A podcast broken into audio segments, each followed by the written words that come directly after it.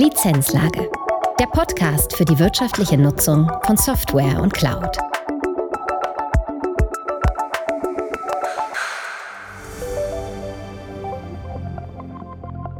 Herzlich willkommen zu einer neuen Folge der Lizenzlage und somit zur fünften Folge aus der mehrteiligen Reihe SAM Systeme heute und morgen. In der heutigen Folge spricht Holger Hoheisel, Geschäftsführer der CCP, mit Marc Edelmann, Senior Marketing Program Manager. Marc stellt die Lösung von Matrix 42 vor und erklärt das prozessorientierte Management der IT-Assets auf der Plattform für Workspace Management. Dabei spielt der Servicekatalog eine zentrale Rolle und bietet Usern die Möglichkeit, ihren Arbeitsplatz selbst zu bestücken. Das Software Asset Management ist so in die Prozesse integriert, dass die Anforderungen des SAM ganzheitlich unterstützt werden. Darüber hinaus beschreibt Mark seine Einschätzung, wie sich das Software Asset Management in der Zukunft entwickeln wird. Viel Spaß bei dieser Folge. Herzlich willkommen in einer neuen Folge der Lizenzlage. In der aktuellen Podcast-Serie SEM-Systeme heute und morgen beschäftigen wir uns intensiver mit SEM-Systemen beziehungsweise mit Systemen, die eine starke SEM-Funktionalität haben. Im Fokus der heutigen Folge steht der Hersteller Matrix 42. Und es freut mich sehr, heute Marc Edelmann von Matrix 42 in der Lizenzlage begrüßen zu dürfen. Hallo Marc, herzlich willkommen. Hallo Holger und herzliches Dankeschön für die heute, dass ich heute teilnehmen kann. Ich fühle mich sehr geehrt. Marc, du bist bei Matrix 42 Senior Marketing Program Manager. Was ja. verbirgt sich hinter dieser Rolle? Was sind deine Aufgaben? Meine Aufgaben beinhalten quasi die ganze Marktrecherche und Marktforschung, äh, um zum einen Themen zu eruieren, äh, die für uns als Matrix 42 wichtig sind am Markt und natürlich das ganze Thema ähm, Lead-Generierung und äh, Webinargestaltungen. Das wir bieten in der Regel immer ein sehr umfangreiches Webinarprogramm an, wo wir die neuesten Themen im SAM oder auch im ITSM und Service Management vorstellen, Use Cases äh, auf Use Cases eingehen und eben auch so Experten-Talks machen. Also im Prinzip alles, was äh, die äh, Eruierung von Themen und die Kommunikation angeht, das fällt unter meinen Aufgabenbereich.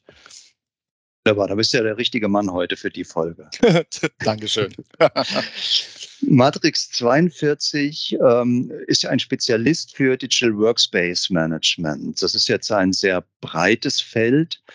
Wo seht ihr denn eure, euren strategischen Fokus? Was ist denn der Nutzen, den ihr euren Kunden bringt? Ja, das ist eine sehr, sehr gute Frage, weil du sprichst schon gerade so einen Term an Digital Workspace Management. Vielleicht sollte man da kurz mal die begriffliche äh, Einordnung, ähm, sage ich mal, konkretisieren. Äh, Digital Workspace Management meint im Prinzip das Thema IT-Arbeitsplatzmanagement und wir sprechen eben von Workspace Management, weil der Arbeitsplatz ja an für sich spätestens seit Corona kein fester Platz mehr ist, sondern eigentlich eher eine Arbeitsumgebung. Das heißt, ich arbeite ja heutzutage mit jeglichen Endgeräten. Äh, ich arbeite mit einem Mobilgerät. Ich sitze jetzt gerade im Homeoffice, das heißt, ich bin auch nicht im Büro.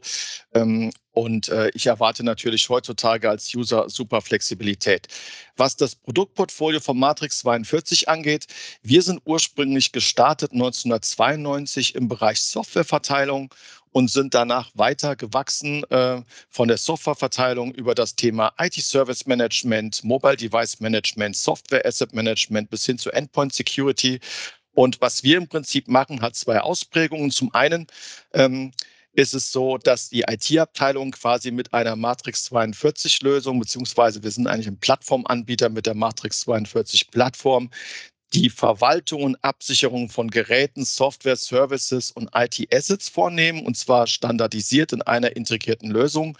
Und auf der anderen Seite ein Mitarbeiter, quasi wie er es aus seinem Privatumfeld gewohnt ist, äh, über ein Self-Service-Portal eben auf diese Leistungen zugreifen kann, sei es, dass er sich Software shoppt oder Services shoppt oder Freigaben shoppt. Und äh, die IT ist dann in der Lage, sämtliche administrativen Aufgaben, die dann quasi im Hintergrund anfallen, wenn sich ein User eine Software shoppt, das heißt also von der Inventarisierung, von der Lizenzprüfung, von der Compliance-Prüfung bis hin zur Verrechnung auch dann alles automatisiert im Hintergrund abläuft. Was, was bedeutet das, einen Service zu, zu shoppen? Kannst du uns das nochmal äh, erklären? Also was verbirgt sich hinter dem Begriff? Ist das so eine Art äh, Portal? Ich habe dann verschiedene Angebote und kann als User mir aussuchen, was ich brauche oder wie ist das gemeint? Ja, äh, geht in die richtige Richtung, Holger. Also du musst dir das so vorstellen, du kennst das ja aus deinem, äh, du musst dir das vorstellen wie so ein App Store oder so ein Android Play Store. Äh, du selber äh, willst jetzt Teams shoppen, äh, du gehst in deinen Shop rein, äh, suchst dir Teams raus, drückst drauf und dann wird das installiert. So funktioniert es ja, so ähnlich funktioniert das ja ähm, im, im, privaten Umfeld. höchstens, dass es dann die Software vielleicht noch ein bisschen Geld kostet und du noch irgendwie deine Kontodaten noch angeben musst oder die sind schon hinterlegt. Und so ähnlich funktioniert das im Prinzip auch mit unserem Matrix 42 Self-Service-Portal. Ich selber habe quasi im Self-Service-Portal über einen Service-Katalog sämtliche Leistungen der IT und auch des Unternehmens, das kann man also auch ausweiten auf äh, sogenannte Nicht-IT-Services, habe ich quasi in diesem Service-Katalog hinterlegt. Und ich als User bekomme quasi ähm, ein Serviceangebot in meinem Self-Service-Portal angezeigt. Das heißt, ich kann also hingehen und kann Software bestellen. Beispielsweise, ich will einen neuen Adobe-Reader haben oder ich will die Adobe Creative Cloud haben oder auch irgendeine andere Fachapplikation kann ich über diesen Service-Katalog bestellen. Wenn ich dann äh, diese, äh, äh, diese Service bestelle oder diese Software bestelle, dann findet ein Genehmigungsworkflow statt. Das heißt, mein Kostenstellenverantwortlicher sollte in der eigentlich dann zu ähm, äh, dem Ganzen zustimmen. Die Kosten werden verrechnet. Es wird eine Lizenzprüfung erfolgt und dann wird diese äh, Software ausgeliefert. So kann man sich das im Prinzip vorstellen.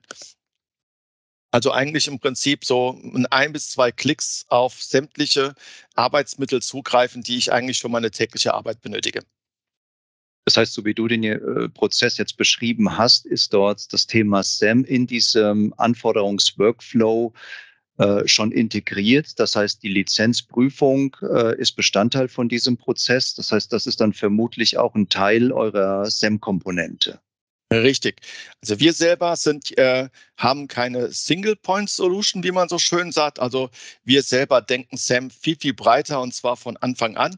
Wir positionieren uns als ganzzeitlicher Anbieter von Softwarelösungen für Arbeitsplatzmanagement und Enterprise Service Management und da ist SAM voll inkludiert. Das bedeutet also, wir sehen jetzt nicht nur den SAM-Prozess als, äh, als einen Prozess, sondern bei uns ist SAM eingebettet im Prinzip in diesen ganzen Prozess von der Software Anforderungen von der Softwarebeschaffung, von der Installation, Deinstallation, Rekonfiguration, also alles, was mit IT-Changes zu tun hat, ist es voll integriert, sodass ich jederzeit ein aktuelles Abbild meiner Compliance-Situation quasi schon verursachungsgerecht am Ursprung habe. Das, das heißt, ähm, wenn diese Automatisierung ähm, bei euch auch im Fokus steht, dann braucht ihr natürlich äh, ja, irgendeine Katalogbasis, damit das äh, auch automatisiert funktioniert. Weil die Herausforderung äh, besteht ja immer dann, wenn man jetzt zum Beispiel beschaffte Lizenzen in ein System einpflegen muss und dann am Ende gar nicht genau weiß, ähm, was ist das denn überhaupt für ein System gewesen, weil es nicht exakt eingepflegt wurde. Mhm. Habt ihr dann solche Katalogbasen? Phasen oder wie funktioniert das bei euch, dass das überhaupt so automatisiert ablaufen kann? Naja, der, der, die Basis davon ist ja der Service-Katalog, also im Prinzip meine, meine Soft, mein Software-Client-Management-System. Vom Software-Client-Management-System packe ich quasi meine Services und meine Software in einen Service-Katalog. Dort kann ich dann die Software entsprechend äh, bepreisen. Äh, dort habe ich eine Inventarisierung. Das heißt, sobald ich eine Inventarisierung äh, habe, weiß ich auch, ob meine Software, die darin inventarisiert ist, auch äh, lizenziert ist. Dann habe ich ein Abgleichen entsprechend. Ich kenne meinen Lizenzbedarf darf. Wir haben natürlich eine ganze Menge Systeme noch hinten dran laufen, wie beispielsweise so eine Metrikerfassung über einen License Intelligence Service. Das heißt, wir wissen, das, was inventarisiert ist, ist entsprechend auch lizenziert und auch, auch vertraglich äh, regelkonform. Und alles, was in meinem Servicekatalog quasi drinsteht, ist lizenziert. Und ich laufe nicht Gefahr, dass wenn ich diese Leistung anbiete, dass äh, ich einen Lizenzverstoß begehe. Was natürlich noch erfolgt ist, sobald ein Service ähm, geshoppt wird, also eine Software beispielsweise, dass dann natürlich eine Plausibilitätsprüfung im Hintergrund abläuft. Das heißt, ich schaue, habe ich beispielsweise Beispiel Pooling, habe ich mehrere Softwarelizenzen schon im Voraus gekauft, habe ich ein Kontingent gekauft, kann ich dem User eine Software zuweisen. Wenn das nicht der Fall ist, wird automatisiert ein Lizenzbedarf ausgelöst und es folgt einem Anschluss eine Aktualisierung in einem Softwarekonformitätsbericht. Das läuft alles automatisiert und das ist das Schöne daran und das gibt natürlich auch gerade Lizenzmanagern eine unheimliche Sicherheit, ähm, dass sie jederzeit einen aktuellen Datenbestand haben, dass ihre Datenqualität entsprechend hoch ist und äh, reduziert natürlich diese ganze Komplexitätsthema, was ihr jetzt durch Corona nochmal sprunghaft zugenommen habt, reduziert das natürlich noch ein bisschen. Ja. Ist es denn dann eine, ein Erfordernis, dass ein Produkt, was ich intern nutzen möchte, in dem Servicekatalog enthalten ist? Oder kann ich auch, wenn ich jetzt zum Beispiel in einem, im Rahmen von einem Projekt jetzt Softwarekomponenten bestelle, an diesem Prozess vorbeiarbeiten? Naja, ähm, das ist halt immer eine Frage, das ist eine gute Frage, Holger, die du da stellst, weil das hängt ja letztendlich davon ab, ähm, was ich möchte. Ähm, ich sag mal so, wenn du jetzt, ne, wenn du jetzt ein Zehn-Mann-Unternehmen bist, dann brauche ich auch kein Software-Asset-Management, dann kann ich das auch alles per Zuruf machen oder gehe beim, äh, beim IT-Administrator vorbei und sage, ich brauche hier die neue Office-Version oder ich hätte gerne E5-Lizenz oder ich brauche Software XY und der trägt das in seine Excel-Datei an und äh, guckt nach, habe ich noch Lizenzen oder muss ich welche bestellen.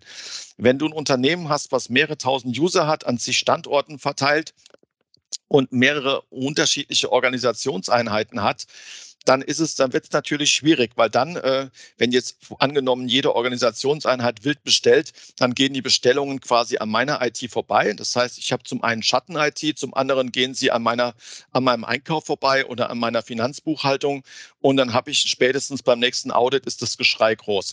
Also von daher ist der Servicekatalog nichts anderes im Prinzip wie eine Möglichkeit, Bestellungen zentral zu standardisieren und auszurollen und äh, auch entsprechend ähm, zu gleich an der Ursprung zu lizenzieren. Das heißt, dass keine Bestellungen mehr an mir vorbeigehen oder Softwareanforderungen, dass ich das Ganze zentralisiere.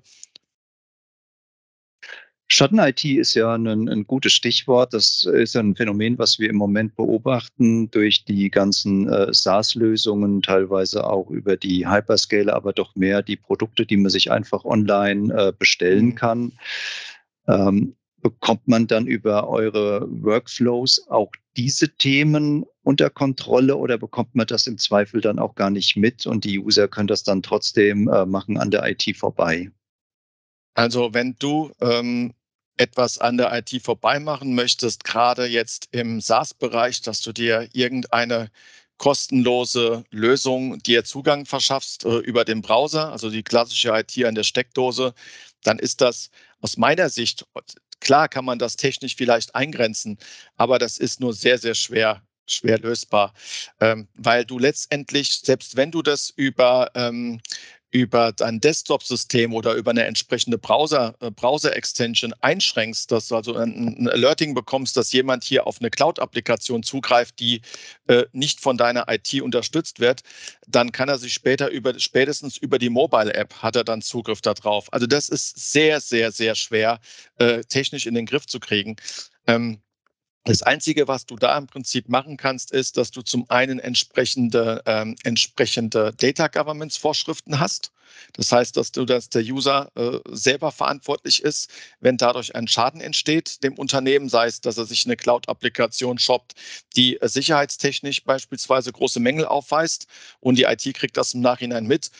Ähm, aber auch hier ist der Lösungsansatz der, dass du quasi deiner IT, äh, damit dich diese Schatten-IT überhaupt nicht erst ähm, äh, entsteht, sagst, es gibt einen zentralen Service-Katalog. Dort sind alle SaaS-Applikationen, äh, be, äh, der, der, beinhaltet alle SaaS-Applikationen, die ich als Mitarbeiter gemäß meiner Berechtigungsstufe shoppen darf und die dann über die IT zentral gemanagt werden. Das ist der einzige Weg, im Prinzip das in den Griff zu kriegen und entsprechend äh, auf die User einzugehen, was sie eigentlich für ihre tägliche Arbeit äh, benötigen und das so einfach wie möglich ihnen zur Verfügung zu stellen. Wenn ich so einen zentralen Servicekatalog habe, dann erleichtert mir es natürlich, so eine Governance zu erstellen, weil ich dann das Angebot ja äh, freischalte und die User können sich dann daraus bedienen. Korrekt. Hm selbst wenn man jetzt mal nicht die Schatten-IT betrachtet, sondern äh, auch bei den legalen SaaS-Anwendungen mal draufschaut, ähm, dann neigen die ja dazu, dass sie am Ende mehr Kosten verursachen, als es erforderlich ist. Äh, zum Beispiel, weil User ihren Job wechseln, trotzdem noch irgendwelche äh, Subscriptions mitnehmen oder ob beim Offboarding nicht sauber gearbeitet wird bestimmte Systeme werden nicht mehr genutzt. Das ist ja ein riesen äh, was da zum Teil aufgemacht wird. Deswegen ist ja immer stärker dieses Thema ITFM, FinOps in den Vordergrund gerückt, um das so ein bisschen unter Kontrolle zu bekommen. Wie unterstützt ihr denn eure Kunden in diesem Umfeld? Also das ist äh, ein sehr, sehr breites Feld, was du ansprichst, das Thema FinOps oder äh, IT-Finance Management. Da gibt es, sage ich mal, unterschiedlichste Ansätze dazu. Das hängt auch so ein bisschen, äh, ich will nicht sagen von der Philosophie, aber das hängt auch so ein bisschen von der Organisation ab. Also Sam selber äh, das weißt du wahrscheinlich noch viel, viel besser als ich, da du als Spezialist in diesem Umfeld bist, ist ja auch zu 70 Prozent eigentlich eine organisations- und prozessuale Frage.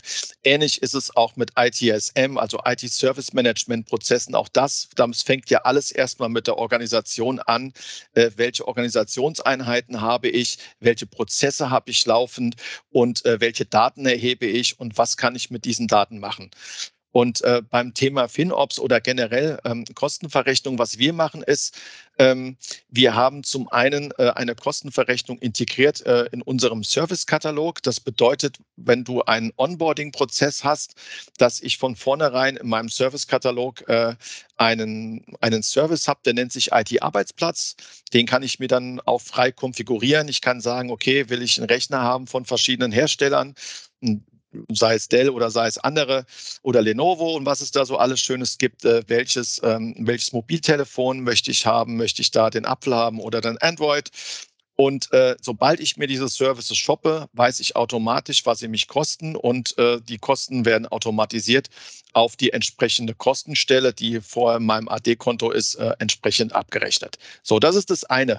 Wenn man das jetzt aber weitermacht, äh, dann steht natürlich auch das Thema Wirtschaftlichkeit und bedarfsgerechter Verbrauch auch ganz oben auf der Tagesordnung. Es bedeutet gerade, du hattest dieses Thema Hyperscaler angesprochen. Hier ist beispielsweise wichtig äh, zu sehen, okay, welche Verträge habe ich, aber auch wie sieht denn konkret mein Workload aus, den ich gerade in der Cloud fahre und da eben zu vergleichen, okay, was nutze ich eigentlich daraus äh, und äh, welche Möglichkeiten, sage ich mal, wenn ich jetzt an so Sachen denke wie Bring Your Own License oder auch Reservierung, welche Möglichkeit habe ich denn dann auch je nach Nutzungsgrad meine Kosten darin zu optimieren?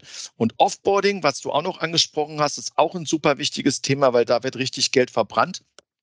Auch hier unterstützen wir beispielsweise mit entsprechenden Prozessen. Das heißt, sobald ein Mitarbeiter das Unternehmen verlässt, können wir äh, zum Beispiel, die, wenn wir die Nachricht von der HR-Abteilung erhalten, nur noch lesenden Zugriff ähm, gewähren, beispielsweise auf seine Systeme. Und wir können auf der anderen Seite dann aber auch einen ganz klaren Prozess hinterlegen, dass sobald er das Unternehmen verlässt, die Lizenzen automatisiert provisioniert werden, quasi, wenn dieser Prozess dann angestoßen wird, wenn klar ist, wann der Mitarbeiter, dass der Mitarbeiter Mitarbeiter das Unternehmen verlässt und so wann.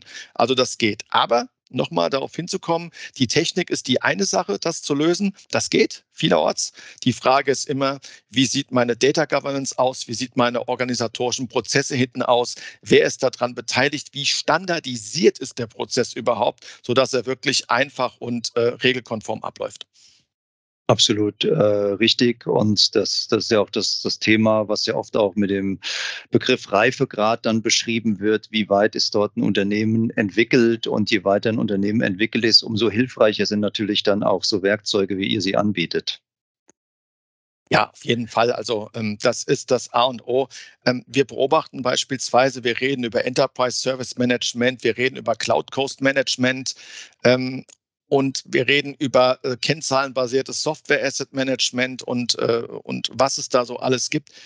Äh, oftmals stellen wir fest, dass äh, viele Kunden ich sage mal, immer noch äh, mit den Basics beschäftigt sind. Viele beschäftigen sich immer noch mit, sage ich mal, ähm, mit der Standardisierung ähm, von, von einfachen Serviceprozessen wie Incident Management und viele nutzen beispielsweise auch SAM äh, wirklich rein nur als Compliance-Instrument. Und äh, dies, das ist immer eine Frage, in welchem Reifegrad befinde ich mich, welche Ressourcen habe ich zur Verfügung, wo möchte ich hin, äh, wie sehe, welchen Nutzen sehe ich auch von den Systemen, was sie mir, sage ich mal, was sie mir vom Umfang her bringen können. Das ja. ist auch unterschiedlich ausgeprägt. Du hast ein paar schöne äh, Werkzeuge beschrieben, äh, wie ihr Kostentransparenz äh, schafft. Jetzt, ähm, wenn man auch so Kosten jetzt auf eine Kostenstelle bucht, ist das äh, zum einen natürlich transparent. Es gibt aber auch das Phänomen, dass Kostenstellenverantwortlichen auf die Kostenentwicklung schauen gar nicht mehr so intensiv draufschauen, was steckt denn eigentlich hinter den Kosten. Das heißt, wenn ich jetzt eine ähm, Subscription habe bei einem User oder bei mehreren Usern, die sich regelmäßig äh, verlängern, dann gucke ich nur, gibt es eine Steigerung. Wenn der Kostenblock immer gleich ist, dann war es ja so wie im letzten Jahr und ich hinterfrage das gar nicht mehr. Jetzt kann es aber durchaus sein, dass ein User äh, bestimmte Subscription-Anwendungen gar nicht mehr nutzt. Bietet ihr dann auch hier Unterstützungen, dass man das sehen kann? Wie ist denn die Nutzungsintensität einzelner SaaS-Anwendungen? Ja, ähm, gibt es hier und da auch. Also gerade eine der beliebtesten SaaS-Anwendungen ist ja hier Office 365 oder Adobe. Da können wir das, ähm, da können wir das auch sehen teilweise. Also man kann beispielsweise sehen, okay, äh, ich habe so und so viele Subscription beispielsweise eingekauft, sind die beispielsweise alle einen Abonnenten äh, zugeordnet. Das können wir durchaus heute schon sehen. Ähm, auch einzelne SaaS-Applikationen der Nutzung geht. Manches wird auch, äh, manchmal hast du auch die Möglichkeit, dass dein, ähm, dass dein SaaS-Anbieter dir über entsprechende Portal die Nutzungsdaten zur Verfügung stellt. Wichtig ist nur ganz einfach äh, zu sehen, gibt es denn auch ein Regelwerk dahinter? Weil es nutzt, nutzt nichts, wenn ich jetzt beispielsweise sehe, äh, okay, ich habe jetzt hier eine Office 365-Nutzung, äh, die haben jetzt alle standardisiert E5 ausgerollt.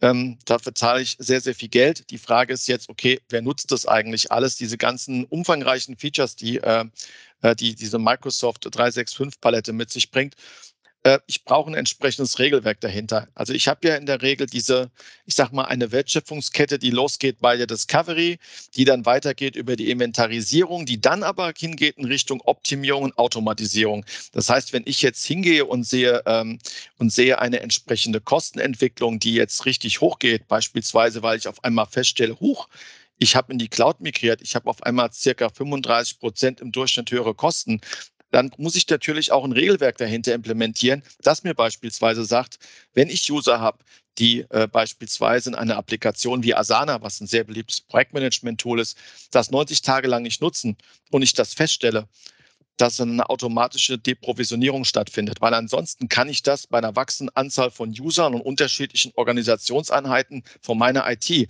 überhaupt nicht mehr managen das ist wieder, wir, kommen, wir drehen uns im Kreis, äh, Holger, wir kommen wieder zurück zum Regelwerk. ja, ja, ja, ist schon auch ein, ein wichtiges Thema. Das ist absolut äh, richtig. Ähm, dennoch ist es natürlich auch wichtig, dass solche Systeme äh, Unterstützungen geben, um auch äh, zum Beispiel Schwachstellen aufzudecken. Es kann ja auch Schwachstellen, selbst wenn man ein gutes Regelung, Regelwerk hat, trotzdem auch Schwachstellen bei der Compliance geben oder auch bei der Security. Und da ist es natürlich schön, wenn ich Werkzeuge an der Hand habe, die mich darauf hinweisen. Mhm. Wie seid ihr denn hier aufgestellt?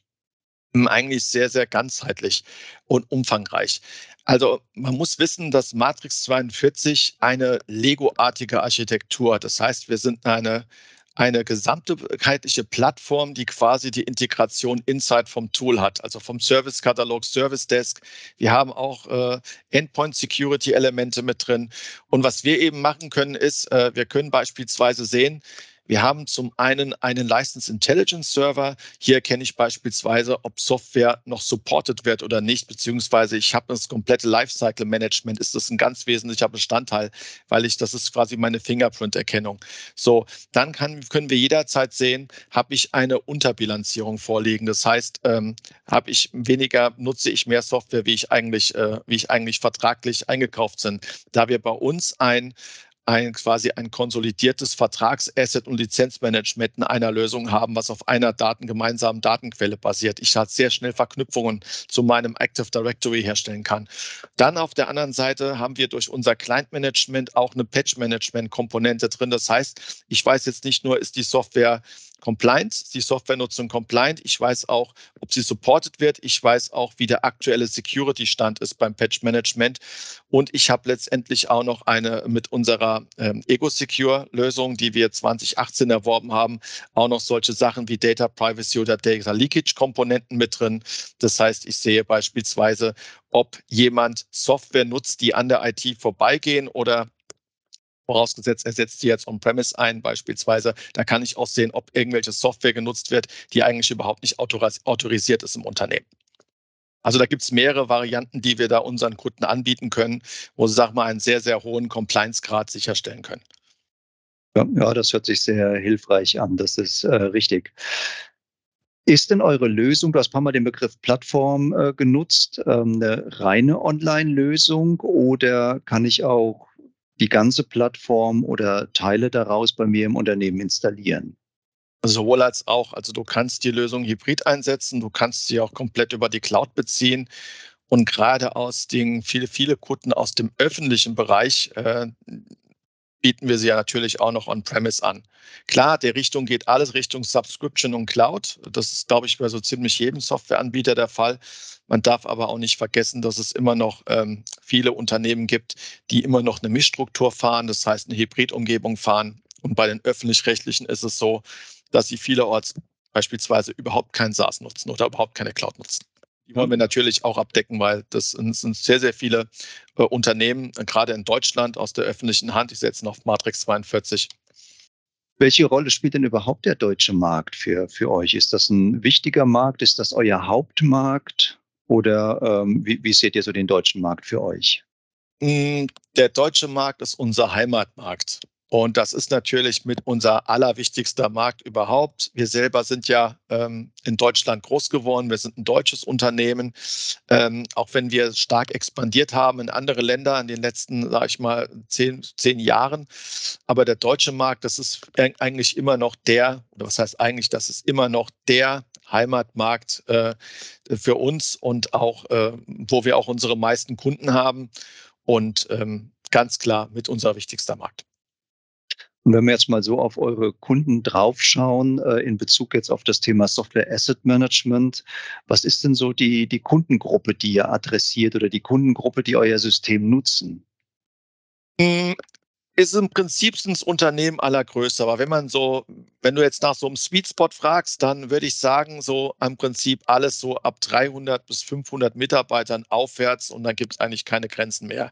Also im Prinzip überall Unternehmen, gerade im SAM-Bereich, äh, wenn du jetzt darauf abspielst, die alle eine IT und eine Beschaffung und eine Controlling haben im Prinzip, weil äh, alles, was quasi so unter 200, 300 Mitarbeitern ist, findet man häufig noch, ich sag mal, ähm, die Turnschuh-IT vor, die Turnschuh-Administration und auch Excel-Listen, was das Software-Asset-Management angeht. Aber im Prinzip alles, was so ab 300 Mitarbeitern, 500 Mitarbeitern aufwärts losgeht, die setzen unser System heute quasi ein. Oder die setzen auf Matrix 42, wenn es um integriertes Arbeitsplatz- und äh, IT-Service-Management geht. Jetzt ist es natürlich eine sehr, sehr breite äh, Kundengruppe. In welchem Segment fühlt ihr euch denn am wohlsten? Wo sagt ihr denn, das ist so die Gruppe, da haben wir eigentlich den größten Nutzen, das sind wir am besten? Das ist eine absolute super Frage, die du da stellst. Da haben wir uns auch schon sehr viel Gedanken gemacht, gerade als Marketiers, die ja auch dann so Zielgruppen-Marketing-Konzepte erstellen. Ist natürlich unheimlich interessant zu wissen, wer hat denn eigentlich so den meisten Nutzen von, den, von der Lösungsplattform Matrix 42.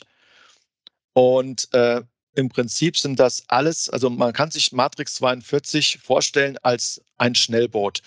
Äh, Unternehmen, die, ich sag mal, sehr agil sind, die, sag ich mal, eine etwas eine Hausnummer haben, so von 500 bis 2500 Usern oder 3500 Usern, die ähm, Wert darauf legen, dass sie wirklich schnell Erfolge haben, die Wert darauf legen, eine Hochgeschwindigkeits-IT zu haben, die auch schnell und agil agieren wollen, die schnell Übersicht über ihre Kosten haben wollen. Die sind mit Matrix 42 natürlich äh, absolut richtig. Unternehmen, die darüber hinaus, ich sage mal, von der Mitarbeiteranzahl beheimatet sind, haben natürlich auch diesen gleichen Nutzen. Aber da ist es oftmals so, dass da natürlich auch schon die Schwergewichte im Einsatz sind. Und ähm, je größer das Unternehmen, je mehr Länderpräsenzen es hat und je, je komplexer die Organisationsstrukturen ist, desto komplexer ist auch die IT, je mehr Systeme habe ich. Und ähm, wir selber spielen natürlich unsere Vorteile dann aus, wenn, wenn man uns quasi als äh, eine integrierte Umgebung einsetzt von, von der Beschaffung bis hin zur Auslieferung von Software, von Services. Dann spielen wir unsere Vorteile aus.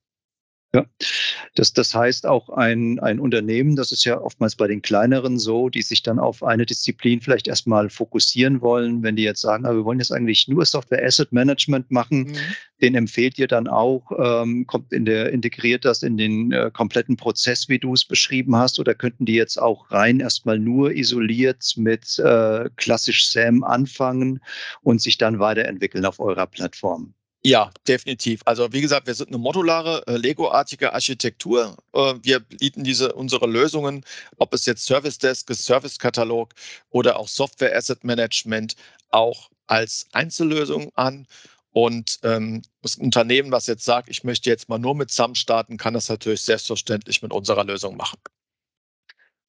Jetzt sind die, die Unternehmen ja sehr dynamisch, die IT ist sehr dynamisch, äh, entsprechend entwickelt sich ja auch das SAM im Moment äh, rasant in verschiedene Richtungen. Was ist denn so deine, deine Zukunftserwartung? Wo wird sich denn das Software Asset Management hinentwickeln? Also Software Asset Management wird ja so, sage ich mal, langläufig als die Buchhaltung der IT bezeichnet. So, ähm, Sprich, dass aber, wenn ich mir jetzt die Entwicklungen angucke, des ganzen technologischen Umfeldes äh, mit, äh, mit, äh, mit der Cloud, dann geht es ja weit äh, hinaus über das reine Zählen, Messen und Wiegen. Also ich glaube, aus diesem Zeitalter werden wir uns immer mehr verabschieden.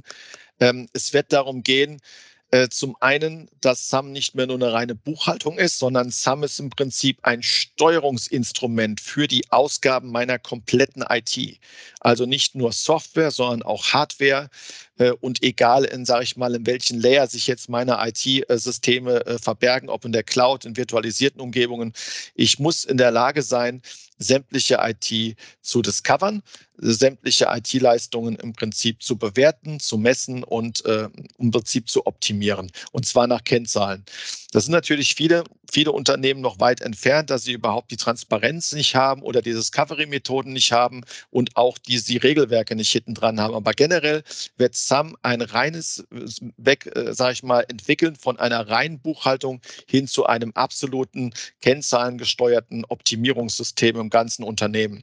Weil es geht ja auch nicht nur darum, die, die Software zu bewerten zu, und äh, zu gucken, ob sie lizenzkonform ist, sondern es geht auch darum, später Softwareportfolios zu bilden, die sowohl qualitativ hochwertig sind, das heißt beispielsweise auch unter Security-Gesichtspunkten, die meine Abteilungen auch nutzen und die ich, wenn es geht, so kostengünstig wie möglich äh, beschaffe.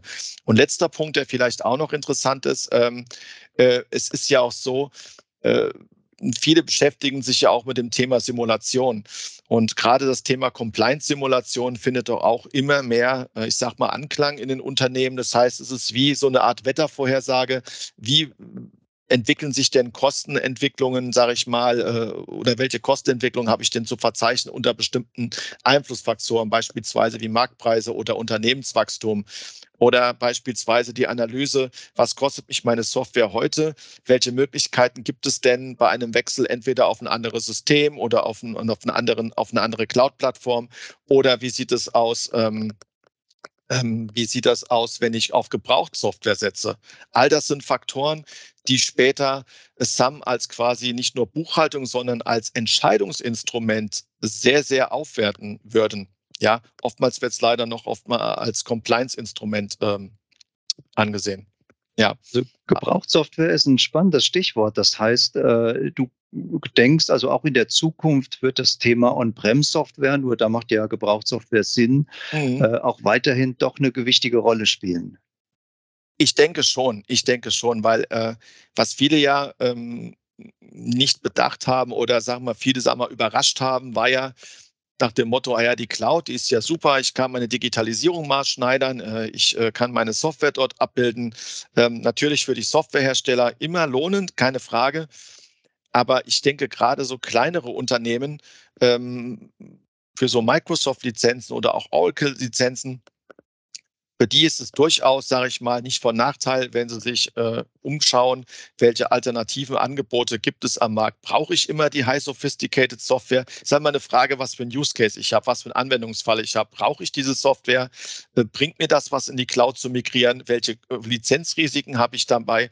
All das muss ich meine Entscheidung mit berücksichtigen. Aber natürlich geht es auch um den Preis. Ich meine, wenn man sich das allgemein mal anguckt, stellt man halt fest, Software, äh, gerade Software bildet manchmal, was weiß ich, drei Viertel ähm, des gesamten Wartungsumsatzes entfällt auf Software. Das heißt, wenn ich einen hohen, hohe Wartungsaufgaben habe, nimmt mir das natürlich auch ähm, äh, auf der anderen Seite entsprechend äh, die Luft für Innovationen, was budgetär, was Budgets angeht. Ne? Ja. Von daher auf jeden Fall, äh, auf jeden Fall, sage ich mal, äh, auf alle Fälle legitim, sich da umzugucken. Aber es hängt immer davon ab, was ist mein Use Case, brauche ich das, wie wird sie unterstützt, etc. pp. Ja. Wenn man jetzt ähm, dieses Zukunftsszenario äh, von dir nochmal betrachtet, quasi so SAM als, äh, kann man vielleicht so zusammenfassen, Cockpit für die IT-Steuerung, für die Kostensteuerung, für die Compliance-Steuerung, hat das denn Auswirkungen, äh, die jetzt schon erkennbar sind auf die Weiterentwicklung eurer Systeme?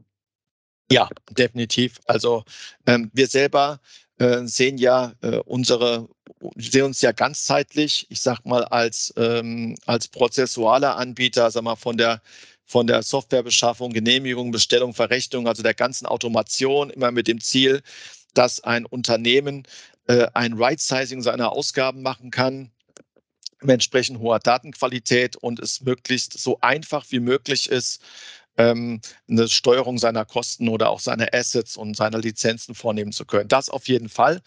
Ähm, wir selber haben vor äh, zwei Jahren einen US-amerikanischen Anbieter übernommen, äh, wo es äh, der Anbieter äh, war von Discovery System, wo es also speziell daran geht, noch eine höhere Transparenz im Unternehmen zu bekommen, wo es nicht nur darum geht, Lizenzen zu tracken und zu messen, sondern auch andere IT-Assets, ich sag mal, als ähm, Entscheidungsgrundlage äh, für die weitere Optimierung von Kosten mit einzubeziehen.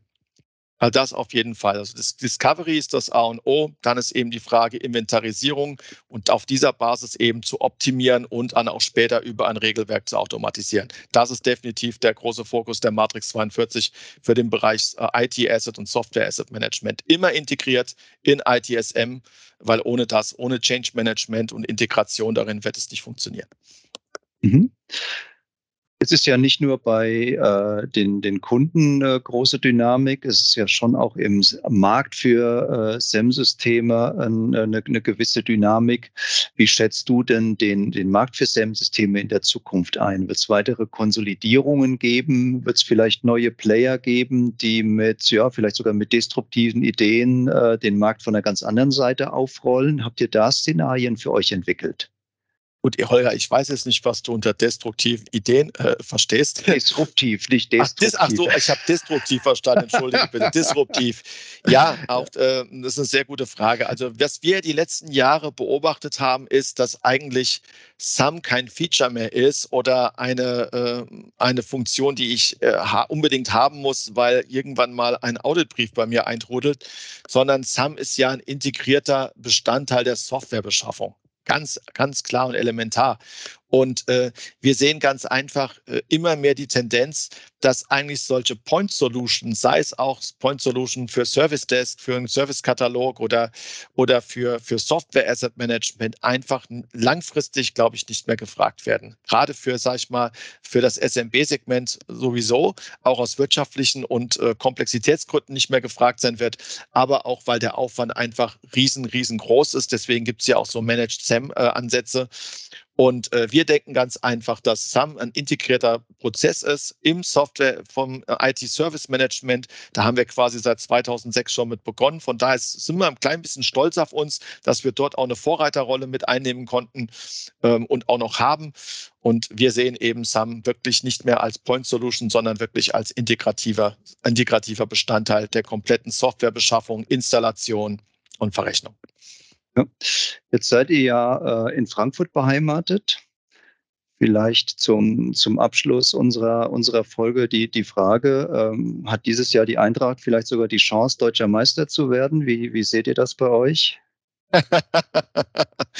also, ähm, lieber Holger, ich bin äh, großer Eintracht Frankfurt-Fan, bin auch Mitglied und natürlich riesig stolz, äh, wie äh, unsere Eintracht im Augenblick äh, auf dem Platz performt. Ähm, ob es reicht zur deutschen Meisterschaft, das kann ich nicht sagen. Also ich bin kein Prophet, aber ich würde mich freuen, äh, wenn sie unter die ersten vier kommen. Das wäre ein Riesenerfolg für diesen tollen Verein äh, und im Prinzip eine Belohnung auf ein ähm, überragendes Management, äh, was die letzten Jahre quasi seit 15 Jahren schon seit der Intronisierung von, von Harald Bruchhagen, Harry Bruchhagen im Prinzip schon begonnen hat. Das wäre ein Riesenerfolg und äh, die ganze Stadt äh, ist Fußball verrückt und bebt und äh, ja, fiebert mit ihrer Eintracht mit und ich tue das auch. Da drücken wir euch aus Mittelhessen auf jeden Fall die Daumen, ja. Dankeschön. Marc, herzlichen Dank für das äh, interessante Gespräch. Und äh, ich denke, wir haben eine, eine Menge gelernt äh, über, über, euch, über eure Systeme. Und äh, ja, vielen Dank dafür. Sehr, sehr gerne, Holger. Vielen herzlichen Dank für die Einladung heute. Ich hoffe, allen hat es viel, viel Spaß gemacht und ähm, ja, auf ein Wiedersehen. Dankeschön. Alles klar. Tschüss und bis zum nächsten Mal in der Lizenzlage. Tschüss. Tschüss. Lizenzlage. Der Podcast für die wirtschaftliche Nutzung von Software und Cloud.